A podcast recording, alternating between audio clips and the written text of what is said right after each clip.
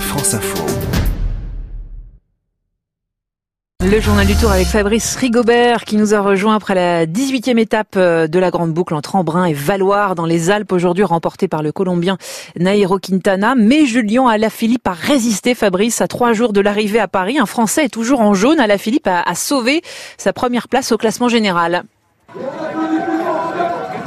Il plie mais ne rompt pas pour le plus grand plaisir des fans massés au bord des routes du Tour de France, mis en difficulté dans le dernier kilomètre d'ascension du col du Galibier par les attaques de Guérin Thomas puis de Thibaut Pinot. Julien Lafilippe a réussi à sauver sa première place au classement général, passé au sommet avec 20 secondes de retard. Le maillot jaune a joué les équilibristes pour garder son bien et revenir sur presque tous ses adversaires. Je me suis quand même senti euh, pas trop mal jusqu'à l'attaque de Bernal et de Guérin Thomas où là vraiment c'était le moment euh, où ça a changé un peu le, le cours des choses pour moi. Mais finalement, je me suis accroché vraiment. J'ai fait une descente. euh, je pense que c'était impossible d'aller plus vite. J'ai pris des risques même. Et, euh, ah, je voulais absolument sauver mon maillot. Donc voilà, c'est chose faite. Julien Alaphilippe qui a offert son maillot jaune à un petit garçon transi de froid sous l'orage juste après la cérémonie protocolaire. Le maillot jaune qui résiste, nul ne sait jusqu'où. Julien Alaphilippe, coqueluche du public, admiré de tous. Michel est l'un de ses fans. C'est la confirmation de Julien Alaphilippe donc dans sa position de, gilet jaune et après euh, le centième anniversaire donc du, maillot jaune. Donc ça c'est formidable d'avoir un Français effectivement toujours gilet jaune. Euh, plutôt fan de Julien. Julien, euh, maillot jaune, seul Egan Bernal, le premier à accélérer dans cette ultime montée, a réussi à reprendre du temps au leader, une trentaine de secondes, avec à la clé la deuxième place du général à 1 minute 30, juste devant son coéquipier Guerin Thomas troisième. Bernal qui double Thibaut Pinot au classement. Le Français recule à la cinquième place. Il n'a pas pu attaquer aujourd'hui. Le but c'était de suivre, le, les meilleurs. On n'a pas réussi à suivre, à suivre Bernal qui était très fort. Thomas a fait une grosse attaque aussi, on est revenu au sommet quand même. Donc euh, voilà, mais après voilà, maintenant c'est deux, deux arrivées au sommet, il y aura, il se passera peut-être un peu plus de choses. J'espère être euh, avoir de meilleures sensations euh, demain et après-demain. Les coureurs d'Ineos sont les grands gagnants du jour avec leurs deux coureurs sur le podium provisoire. Et une journée de fête pour la Colombie.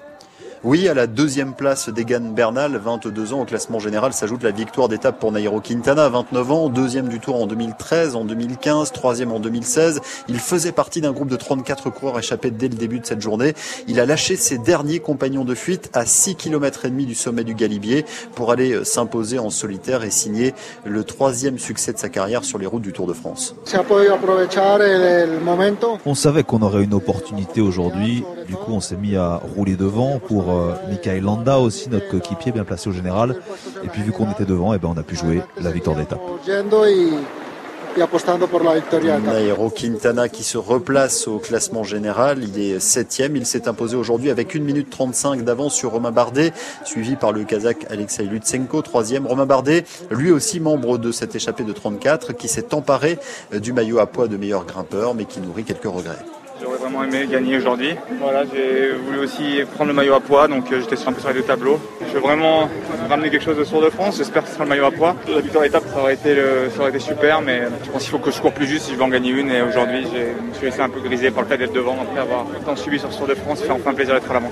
Lui n'a pas été désigné coureur le plus combatif du jour malgré tous ses efforts. En tête dans l'Isoar, il a tenté de s'accrocher dans le Lotaré. Julien Bernard a passé la journée devant. J'ai essayé de faire ce que j'ai pu. Je, suis pas le me... je savais que j'étais pas le meilleur des grimpeurs à l'avant, donc euh, j'ai vraiment essayé de faire, de faire de mon mieux. C'est toujours des bons souvenirs, ça, d'être à l'avant du tour. Euh, on prend beaucoup de plaisir, il y a beaucoup de gens pour, pour nous encourager, donc c'est des moments plaisants. Demain, 126 km seulement seront au programme de la 19e étape entre Saint-Jean-de-Maurienne et Tignes, en passant par l'Iseran, toit du Tour, à 2770 mètres d'altitude. Merci beaucoup Fabrice Rigobert.